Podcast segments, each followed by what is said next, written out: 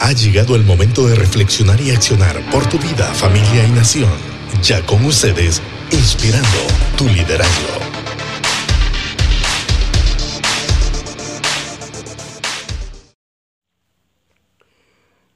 Hola y bienvenidos a mi podcast Liderazgo con Raúl Paz Jr. ¿Qué tal amigos? ¿Qué tal comunidad As Go? Así vamos a llamarnos ahora, comunidad. Y As es de hacer y Go en inglés. Vamos, echémosle ganas a emprender, a realizar, ¿verdad? Y bueno, qué maravilloso poder estar conectados y poder ser desafiados e inspirados con cada contenido. Por favor, comparte cada podcast Escríbeme tus comentarios, tu opinión es muy importante. Quiero saber piensas acerca de lo que estamos haciendo, de lo que podemos seguir haciendo juntos y pues caminar como una comunidad. Y bueno, hoy estoy en casa de mis padres ante esta situación del COVID-19, el coronavirus y toda esta zozobra y caos y tempestad que se nos está viniendo, ¿verdad? Estamos en una encerrona ahorita de, híjole, ¿cuántos días llevamos ya? Casi 12 días, creo yo, encerrados aquí en mi país, Honduras, mi ciudad, San Pedro Sula. Y estoy en casa de mis papás, como les dije, el pastor Raúl Paz. Sé que muchos de ustedes lo conocen. Y pues aquí estamos con mi esposa Ana Ruth, con mi hijo Santiago. Estoy con mi mamá también y mi hermana Gina, la menor. Y bueno, tomando un tiempo juntos, ¿verdad? Eh, nos vinimos para estar juntos aquí en la casa de ellos y poder sobrellevar este barco a la deriva, ¿verdad? A puerto seguro. Y qué mejor que hacerlos juntos. Espero que en sus casas estén bien, espero que todo camine de la mejor manera. Y si no, pues para eso es, poder juntarnos y hacer este podcast. Para eso es poder eh, sentirnos juntos, ¿verdad? Y ser fuertes juntos a través de cada contenido de este podcast.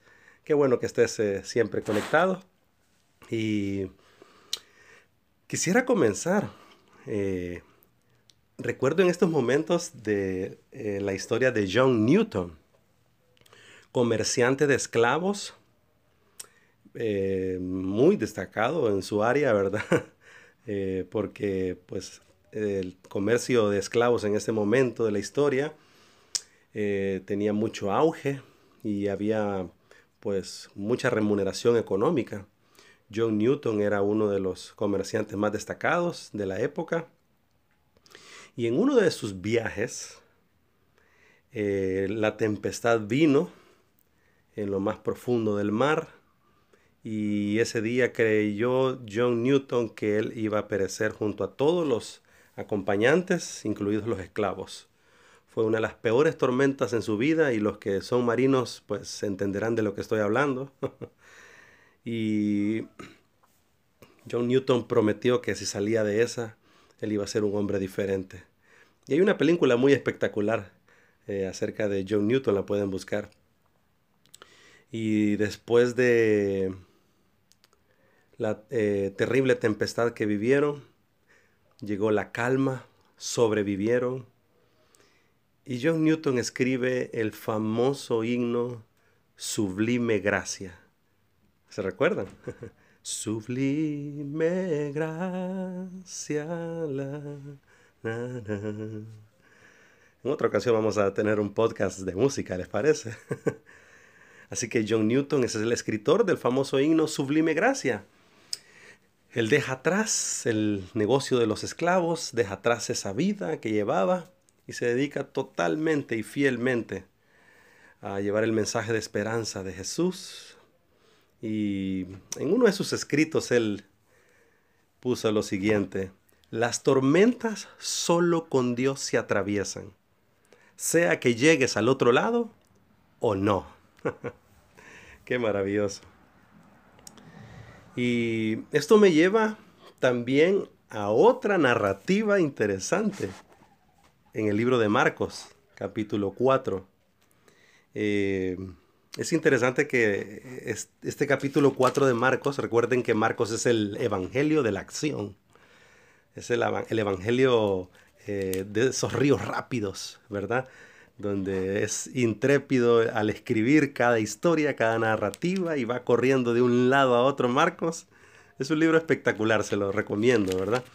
Y el Evangelio de Marcos, este joven escritor, historiador, en el capítulo 4 comienza a hacer narrativas. Y qué mejor que para llevar un mensaje de esperanza hacerlo a través de narrativas. Es más, el texto bíblico, casi la mitad del texto bíblico se escribe en narrativas. Esa es la forma literaria de escribir el texto, interesantemente. Y Marcos comienza con algunas parábolas, la del sembrador, de ahí sigue la narrativa de eh, el candil, de ahí sigue una narrativa acerca de la semilla, eh, luego el grano de mostaza, y culmina este capítulo 4 con una tempestad, como la de John Newton. y a esta plática le podríamos llamar una tensa calma. Dios siempre habla en la tormenta.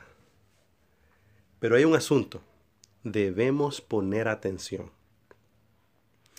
Y no hay peor cosa para un alumno que su profesor les diga, saquen una hoja porque vamos a evaluación. vamos a una prueba sorpresa. Un quiz sorpresa, alumnos. Así que saquen su hojita y vamos al examen. Qué peor noticia para un alumno que no se ha preparado que esta. Así que tu nota se va a basar en la atención que pusiste al profesor y a la clase durante el tiempo que estuviste antes de ese examen sorpresa. La atención que pusiste al profesor durante las clases. Ok. El capítulo 4 entonces de Marcos culmina en el versículo 35 y ahí vamos a hacer la plática de esta eh, de este podcast. Eh, algo que quiero decirles antes de, iniciar la lectura. Es interesante que Marcos entonces nos hace una repetición de narrativas, como ya les dije, de algunas parábolas, pero también nos hace la repetición de una frase, el que tenga oídos para oír. O sea, ¿estás poniendo atención? El que tenga oídos para oír. Pon atención. Eso lo eh, escribe Marcos una y otra vez y es interesante saberlo. Y vamos al versículo 35 entonces del capítulo 4. La narrativa de Marcos comienza a decirnos, aquel día cuando llegó la noche, cuando llegó la noche, les dijo, pasemos al otro lado. Hmm, interesante. 36. Y despidiendo la multitud, le tomaron como estaba en la barca y había también con él otras barcas. Pero nos quedamos aquí. Me interesa la frase que dice, pasemos al otro lado. ¿Estás poniendo atención? hey, no te distraigas. Pay attention, como dirían por allá. ¿Estás poniendo atención? Jesús les está diciendo, hey, pasemos al otro lado. Pero creo que los discípulos de nuevo no estaban poniendo atención. Ya era de noche, vean, qué interesante, lo notaron, ¿verdad? Ya era de noche, comenzaba el viento a ser fuerte, la barca, Jesús nos dice que nos subamos, el mar, vean el ambiente. Eh, yo sé que tal vez para los que no somos marineros el ambiente es un poco eh, feo, ¿verdad? Tenso, un poco abrumador, porque subirse a un barco en medio de la noche, hay viento, como que no es para cualquiera. Pero Jesús está hablando con experimentados pescadores. Y les dice, pasemos al otro lado. Así que ellos toman de forma desapercibida sus palabras. Y el versículo 37 continúa diciendo, y levantándose reprendió, a ver, no, me salté, estaba el 39. 37, pero se levantó una gran tempestad de viento y echaban las olas en la barca, de tal manera que se anegaba. Y él estaba en la popa, versículo 38, durmiendo sobre un cabezal, y le despertaron. ah, ya me imagino, ¿verdad? Y le despertaron y le dijeron, quedémonos ahí. Pero una gran tempestad. Se levantó un gran viento. Eh, eh, fíjese que es interesante que en el mar de Galilea, que es donde está ocurriendo esta escena, eh, este lago está a 200 metros bajo el nivel del mar. Hmm. Está rodeado de muchas colinas, entre ellas el, el monte Hermón, ¿verdad? Un, monte muy alto, se levantaba erguido, ¿verdad? En medio de ese mar. Así que era de noche, el viento fuerte, el viento era frío casi siempre en la jornada de la noche, el agua está caliente porque durante el día las temperaturas son muy altas, así que es propicio para un huracán, es propicio para una gran tormenta. Pero de nuevo los discípulos no estaban atentos. ¿Será porque ya eran tipos experimentados y la costumbre y esto nos lleva a pensar que lo que nos está sucediendo en este momento, eh, la vida nos juega a la vuelta. Y estamos tan acostumbrados a la vida, a vivir la vida, a levantarnos temprano, acostarnos en la noche, al siguiente día nos levantamos, vamos al trabajo, de nuevo a la noche descansar y la vida y esa rutina nos lleva de manera que vivimos bajo una monotonía y olvidamos las cosas esenciales de la vida y no ponemos atención a lo que está pasando a nuestro alrededor. Te hago una pregunta. ¿Qué está pasando con tu familia? ¿Qué está pasando con tu vida? ¿Qué está pasando a tu alrededor? ¿Estás poniendo atención? Esta es una tensa calma la que estamos viviendo en este momento. El coronavirus está trayendo eh, una situación muy extraña, donde creemos que todo lo tenemos bajo control, pero no es así. No fue así nunca. Ni las potencias del mundo han podido controlar esta situación. De un virus, de una gripe, le llamamos una cosa tan sencilla. En el mundo tan tecnológico de hoy no podemos sobrevivir a una gripe. es, es increíble. Pero creo que el ser humano siempre creyó tener todo bajo control. Así que nos da una gran lección para abrir nuestros ojos, para abrir nuestros oídos, para reaccionar y reflexionar de lo que le está pasando al mundo hoy. Y comencemos con nosotros mismos. Así que una gran tempestad. no están poniendo atención. Está todo preparado y propicio para una tormenta como esta.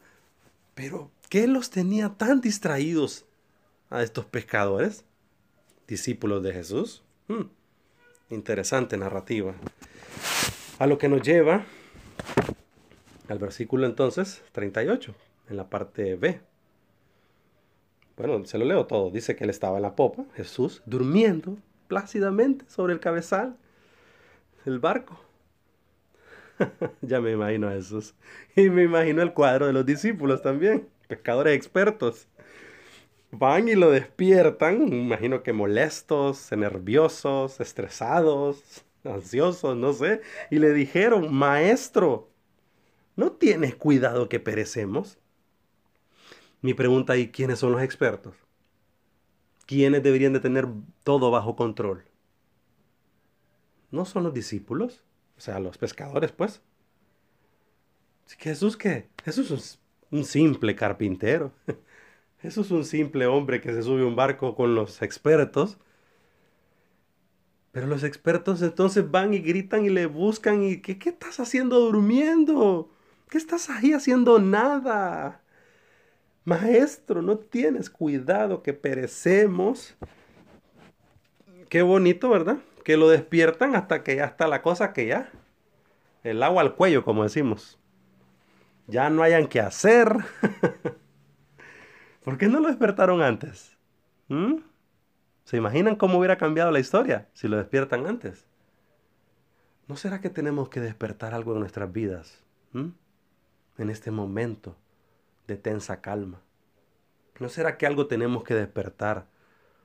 ¿Mm? Hoy en nuestras casas, en nuestros hogares, en nuestras vidas, en nuestras empresas, en nuestras familias. Pastores, ustedes en sus iglesias. ¿No será que hay algo que hay que despertar y reflexionar de lo que estamos viviendo hoy en día? ¿No será que tenemos que cambiar la forma de hacer iglesia? Para alcanzar a estos millennials, a estos centennials, a esta nueva generación digital, esta nueva generación post-cristiana, esta nueva generación que eh, no creen en Dios, creen en, ellos nada más y en vivir la vida, lo que venga, o como decía aquel, va living la vida loca. Iglesia, pastores, padres de familia, ¿no será que tenemos que despertar en nosotros ya? ¿No es que no lo creen? ¿No será oportuno entonces que Jesús entre a nuestras vidas y, y trabajemos juntos en equipo para ver a dónde llevamos este barco? Se lo llevamos a puerto seguro. ¿No tienes cuidado que perecemos? Pero qué pregunta le hacen a Jesús. Los expertos entonces le dicen, Señor, no hayamos qué hacer con esto. Los expertos están diciendo ahorita, no hayamos qué hacer con este virus. Encerrémonos en la casa, no hay de otra. Creíamos tener todo bajo control. Ay, lo interesante es que incluyen a Jesús en el problema. Qué bonito, ¿eh? no tienes cuidado que perecemos. O sea, meten en el problema a Jesús.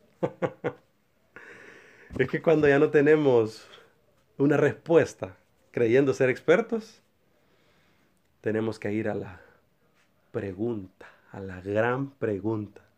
Porque Jesús no solo es la respuesta, la gran respuesta. Él es la gran pregunta también, como lo decía Henry Nowen en sus escritos. Él es la gran pregunta. Él es a quien hay que ir y decirle, Señor, toma el control de nuestras vidas. Hoy sí vamos a poner atención. Pero los discípulos de nuevo no pusieron atención. Creo que nos está pasando igual ahora. Queremos pasar al otro lado sin poner atención. O sea, estamos siendo padres sin jugar el papel de padres. Estamos siendo empresarios sin jugar el papel responsable de un empresario que le paga a sus empleados en el momento oportuno, en el tiempo oportuno, que es eh, justo, honesto con su paga. Y obreros también. Obreros, ustedes deben ser justos con los empresarios y trabajar las horas que pues ustedes firmaron en el contrato. Gobernantes, ¿será que queremos pasar al otro lado pero con la corrupción latente en, en nuestra administración pública? Por favor, vean ahora la situación en que estamos. Porque si hubiéramos combatido la plaga de la corrupción, antes de que viniera la plaga del COVID-19, ¿qué? 17, 20, ya ni sé qué número es. ¿No creen que estaríamos un poco mejor, un poco más preparados? Aunque me pone a pensar que si las potencias del mundo no estaban preparadas, Italia, España, viviendo una crisis impresionante. Estados Unidos no haya que hacer, la primera potencia del mundo, Alemania, no me, no me, me imagino nuestros países tan frágiles que son. Centroamérica, América Latina. Pero es que de nuevo no estamos poniendo atención. ¿Será que los cristianos están yendo al culto sin sentido? ¿Será que los cristianos levantan la mano y adoran sin sentido? Sin poner atención. ¿Será que los hijos no estamos atencionando realmente a lo que nuestra vida debe caminar? ¿Al propósito de nuestra vida? ¿Mm? sin obedecer a nuestros padres, sin obedecer a los mayores, al consejo de los adultos, de los que tienen más experiencia. Hey, todos entremos entonces en un pensamiento. Pongamos atención. Pero de nuevo los discípulos, estos expertos pescadores, no pusieron atención. Y el 39 dice que levantándose Jesús respondió al viento, se lo repito, vean el verbo. Siempre que veamos un texto, analicemos el verbo principal y, los verbos secundarios, las acciones secundarias. Se levanta Jesús, ¿ah? oigan, vean, responde al viento y le dice, tres verbos, wow. Toda una actitud, toda un posicionamiento de Jesús. Se levanta, le eh, reprende al viento y le dice, al mar, cállate, enmudece. Wow. Y cesó el viento y se hizo grande bonanza. Wow. a mi mente viene esta, esta pregunta, ¿por qué habló Jesús? ¿Por qué reprendió en voz alta? ¿Por qué dijo en voz alta? Es interesante pensar también que los marineros son muy supersticiosos. Y en, toda la historia de la, de la humanidad los, los, marineros siempre han sido muy supersticiosos. Claro, te vas a, mar, a aguas profundas, a mar adentro, y vas en un barquito que se mueve para todos lados, ahí estás a la, a la mano de Dios, como diría alguien por ahí. Así que por eso tienen muchas supersticiones y hacen muchos protocolos, hacen muchas liturgias, hacen muchas eh, cosas que a ellos creen que pues les va a servir para que tengan un buen viaje. Y estos eh, pescadores judíos pues no eran la sección, eran supersticiosos también y creían que las tormentas eran fuerzas del mal, eran espíritus que pues querían agobiarles para que no llegaran a su destino final. Eh, ¿Qué nos está agobiando hoy en día? ¿Mm? Vamos en nuestra barca. Eh, literalmente estamos en una barca, en nuestra casa, ¿verdad? Y estamos en este mar profundo, a la zozobra, estamos a la interperie, no sé. Hay una tensa calma, parece que todo está bien, pero cuando ves el celular, cuando enciendes el televisor, cuando ves las noticias, cuando ves las redes sociales, por favor, no lo hagas tanto. No lo hagas tanto, eso te va a deprimir más, sí. Entonces vamos a las redes sociales, vamos a la televisión y cuando escuchas todo esto, esa tensa calma se vuelve una zozobra, un caos, una tempestad horrible. Ay. ¿Por qué Jesús entonces habló? Bueno, como eran supersticiosos y como había un pensamiento de que las fuerzas del mal eran espíritus, Jesús les quiere enseñar una gran lección. Y les quiere decir que ustedes tienen autoridad. Calla y enmudece y cesó el viento y se hizo grande bonanza. ¿A quién o a qué le tienes que tú decir, calla, enmudece? ¿No será que tienes que empezar contigo mismo? Y decirte a ti mismo, Raúl, calla, enmudece. Enmudece todas esas malas noticias, esos pensamientos, todo eso que te estás alimentando. Por cierto, hoy en día nos estamos alimentando sobrealimentando, ¿verdad? Encerrados en las casas y sin qué hacer, imagínense. Pero si hablamos físicamente sobre alimentarnos y si no nos estamos alimentando bien, ojo, peligroso porque también puede traer estrés. ¿Sí? De lo que te estás alimentando. Imagínate, te metes carbohidrato y carbohidrato y carbohidrato.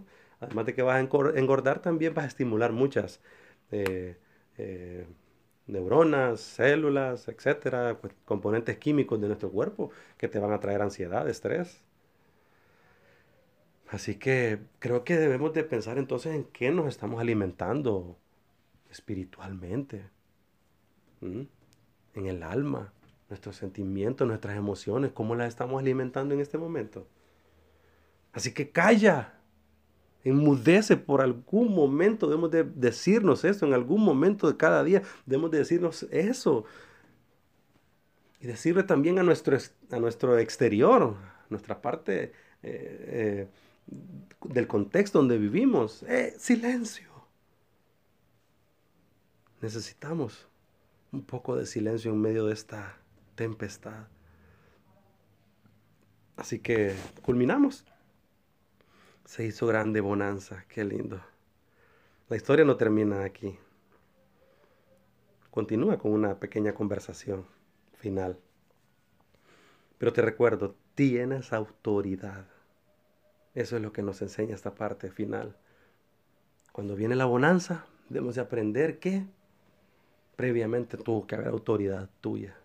De decirle algunas cosas a algunas personas, a algunos lugares, cállate, enmudece, vete de aquí. Vas a tener que levantar la voz en algún momento, ponerte en una postura de autoridad, de decirle a esa gente, a, esas a ese lugar, no sé, piénsalo, piénsalo ahorita. ¿A quién tienes que decirle, calla, enmudece? Fuera de mi vida, fuera de mi familia. wow. Porque antes de la bonanza tienes que aprender a tener autoridad para que el viento y el mar y esa tempestad te obedezcan. Así que interesante que la historia termina en gran bonanza, pero recuerdan que comenzó en una noche oscura, con una tempestad por venir. Tranquilo, calma. Dios está contigo. Pero pon de tu parte y ponte en una postura de autoridad y comienza a sacar cosas que no necesitas en tu vida. Eh, el 40 dice, y les dijo a los expertos, a los expertos pescadores, a sus discípulos, a sus amigos discípulos, ¿por qué estáis así amedrentados? Como que no tenéis fe. Wow. No, es una, no es una, no, son preguntas como en tono de, burla, no son preguntas como en tono de enojado, no. Yo considero que, al contrario, Él les está diciendo, ¿por qué no han aprendido a utilizar la autoridad que les di? Porque cuando tú no tienes autoridad, eres una persona miedosa. Estarás amedrentado siempre. Y miren, yo escuchaba la vez pasada una frase de un doctor famoso, un cirujano famoso brasileño. El mundo no es para débiles.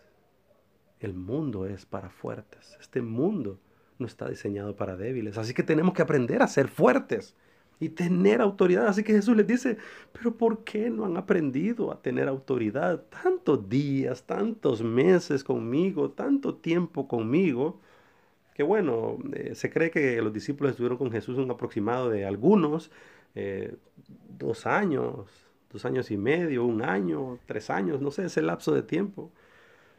Pero todavía no han aprendido entonces a ejercer su autoridad y a no vivir esta vida llena de miedos, esta vida llena de temores.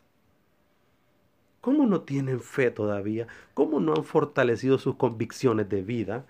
En este mundo no podemos andar si no tenemos convicciones de vida, porque si no, cualquier viento nos lleva de aquí para allá. Eso es lo que le está preguntando Jesús. Y eso es lo que nos está preguntando y recordando a nosotros. ¿Estás ejerciendo tu autoridad en este momento de aflicción? De tensa calma, donde creemos que todo lo tenemos bajo control, pero no, ya ni el dinero. Tú eres un multimillonario, ya ni eso te tiene seguro en este mundo loco de hoy. Estamos viendo cuántos famosos están siendo eh, eh, dado positivo con, este tema del coronavirus, ¿verdad? Han visto tantos famosos artistas, eh, gobernantes, han muerto algunos de los famosos y ricos del mundo de hoy por una pequeña gripe que claro, se complica ya con una neumonía, etcétera, etcétera. pero es que creemos que todo lo tenemos bajo control, ¿no? Yo tengo tantos millones en el banco, yo tengo tanto aquí, tengo allá, y creemos que se trata de nosotros y no es así. ¿Por qué no ejerces tu autoridad entonces? ¿Por qué no fortaleces tus convicciones de vida, tu fe? Que eso es lo que nos va a dar ah, aliento y respiro para seguir adelante, nuestra fe. Por eso entonces termina diciendo en el 41, entonces temieron con gran temor y se decían el uno al otro, ¿quién es este? Que aún el viento y el mar le obedecen. wow. Entonces temieron con gran temor. Una cosa es tenerle miedo al viento una cosa es tenerle miedo a las circunstancias y ese miedo eh, que tenemos y experimentamos los seres humanos, pero otra cosa es el temor a Dios, el temor a su poder, a su autoridad, el temor a su gran amor, a su misericordia, a su gracia. Recuerdan a John Newton, después de la terrible tormenta, él escribe, sublime gracia, sublime gracia eso es lo que el Señor nos regala, su gracia, su perdón. Y entonces temieron. Este es el momento no de tenerle miedo al coronavirus, no de tenerle miedo a la circunstancia. Pues sí, si los sentimientos a veces se vienen, hay que eh, pues saber que son sentimientos, pero no debemos vivir bajo esos sentimientos, sino bajo convicciones de vida. Y bajo el temor a Dios. Eso es lo más importante y se decían el uno al otro, mm, ¿qué estás platicando con la gente? ¿Qué estás conversando? Las malas noticias. Ay, que se murieron tantos y hay más contagiados y la cosa va para peor y esto aquí y esto allá. ¿Qué estás platicando con los otros? ¿Qué están diciéndose el uno al otro? ¿Mm? Una buena pregunta. Te diré algo, Dios habla en la tormenta, pero también Dios habla en la calma. Así que si Dios te ha hablado en la tormenta, pero también te ha hablado en la calma, dile a otros lo que has vivido, lo que has experimentado.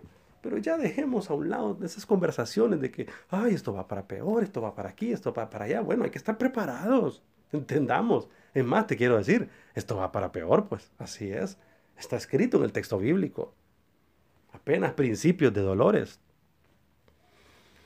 Así que si Dios te ha hablado en la tormenta o Dios te ha hablado en la calma, como a los discípulos en este momento también Dios les abre sus oídos, les abre su mente, les abre sus ojos.